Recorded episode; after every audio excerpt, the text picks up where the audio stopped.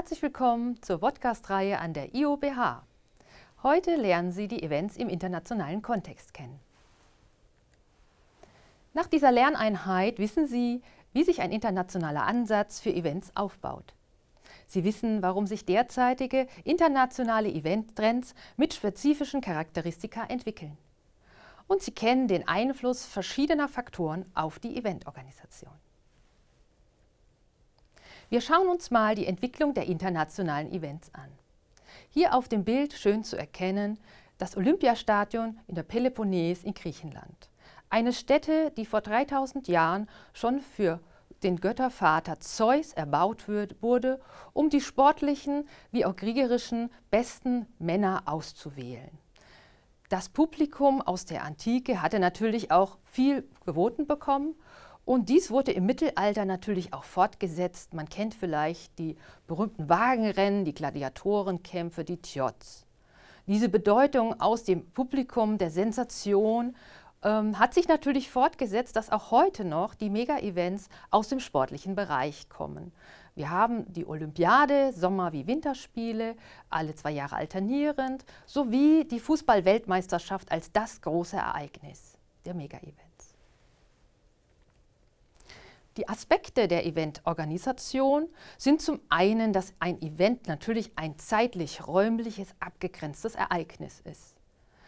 Durch die Zielgruppe, die wir eingrenzen, gibt sich meist ein VIP-Status. Wir wollen Exklusivität erzeugen. Ein Thema wird homogen sowie auch monothematisch durchorganisiert und durchkonzeptioniert. Wir erzeugen dadurch beim Teilnehmer Identität. Das Ziel des Ganzen ist natürlich eine Markenverankerung, eine Markenbelebung. Wir wollen den Teilnehmer mit einbinden, ein Involvement erzeugen. Dies passiert natürlich auf multisensorischer Basis. Die Erkenntnisse aus dem Neuromarketing, dass wir, wenn wir auditiv, visuell, haptisch, olfaktorisch und gustatorisch ein Event aufnehmen, dann verankert es sich auch bei dem Teilnehmer. Das Ergebnis ist der Image-Transfer, die positive Emotionen, die sich beim Teilnehmer natürlich lange auch verhaften. Die Internationalisierung von Events, hier eine kurze Entwicklung. Zur Weltausstellung 1900 in Paris ließ sich ein Champagnerhersteller etwas Besonderes einfallen. Er lud seine Gäste zu einer Ballonfahrt rund um den Eiffelturm ein. Dies war natürlich zu dieser Zeit schon ein sehr bedeutendes Ereignis. Möglich sind diese großen Events in den großen Städten natürlich auch durch das Fortschreiten der Industrialisierung und auch die Steigerung der Mobilität. Der Schienenverkehr, die Entwicklung des Automobils, die Flugzeuge machten es erst möglich. Der Wirtschaftsfaktor ist natürlich hier auch angesprochen, die Infrastruktur, die sich outbaute. So konnten viele große Handelszentren in, auf internationaler wie nationaler Ebene entstehen. Die Globalisierung sowie die Lokalisierung. Wir haben die Publikumsmagnete sozusagen aus dieser Zeit eine Entwicklung vollzogen. Was sind die verschiedenen Motive eines Events? Zum einen sind sie soziokulturell, politisch, sie sind wirtschaftlich, technologisch, klimatisch sowie auch der Gedanke des Klimaneutralen und natürlich auf nationaler Ebene. Wir schauen uns mal den Eventtourismus, den Sporttourismus an. Wie sind diese entstanden? Zum einen durch die Publikumsmagnete, die wir gerade kennengelernt haben, aber auch aus der Antike das Sprichwort des Dichters Juvenal, panem e circensis, gebt dem Volke Brot und Spiele, dann ist es zufrieden. Auch heute können wir das noch erleben, dass bei Brot und Spiele wieder aufgelebt in der Stadt Trier zum Beispiel in einem römischen alten Gemäuer dieses wieder sozusagen eine Attraktivität für Events bietet. Die Zeremonien, die kirchlichen Feste, die Standorte, die Attraktivität eines Events spielen hier eine große Rolle. Und natürlich die historische Anlehnung. Wir schauen uns mal die STEP-Analyse an. STEP steht für Social, Technology, Economic and Politic.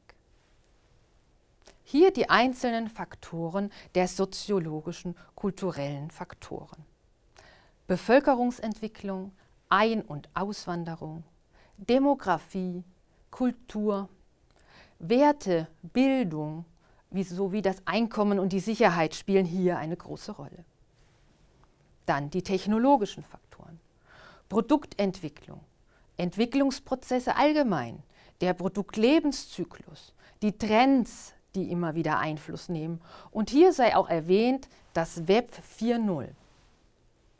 Das Web 4.0, hier trifft das Internet auf die Realität, das Alternet wird gebunden, eine Augmented Reality entsteht. Weitere Faktoren, die ökonomischen Faktoren. Hier natürlich regional sowie national, international wie global und das Thema Nachhaltigkeit spielen hier eine große Rolle. Als politische Faktoren gibt es kommunale wie nationale, internationale wie kontinentale und die globalen Faktoren. All diese Faktoren spielen natürlich ineinander rein, geben sich gegenseitig Anstöße und schieben sich gegenseitig weiter. Ja, die Events im internationalen Kontext. Hier sei erwähnt, dass die MICE-Events Events der Wissensvermittlung und des Wissensaustauschs sind. MICE steht für Meeting Incentive Convention Events.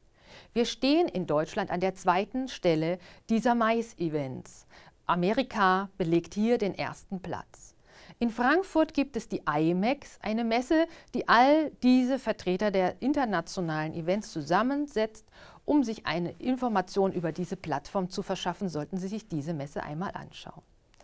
Die Mais-Events sind ein großer Wirtschaftsfaktor. Ein Fünftel der Ausgaben fließen hier in dieses Feld. Es gibt wahnsinnig viele Meetings von Nord nach Süd, von Ost nach West haben wir viele Kongresszentren in Deutschland. Diese sind auf internationalen Ansatz und ISO-zertifiziert natürlich. Diese Bildungsevents, internationale Wissens- und Informationsaustausch dienen diese, haben vor allem im Medizin- wie im Forschungsbereich einen großen wachsenden Faktor. Ich möchte noch einmal dieses Podcast der internationalen Events für Sie zusammenfassen. Zum einen haben wir die Ursprünge kennengelernt aus der Antike und die Weiterentwicklung bis heute. Wir haben gelernt, dass es ein zielgerichteter Transfer ist, der mit allen Sensoren wahrgenommen werden sollte. Die Internationalisierung ist natürlich erst möglich geworden durch die technologischen und Mobilitätsfortschritte. Wir haben unterschiedliche Motive kennengelernt, den Event-Tourismus und die Entwicklung der MICE, der Meeting Incentive Convention Events kennengelernt. Ich verabschiede mich von Ihnen, von diesem Podcast und wünsche Ihnen alles Gute.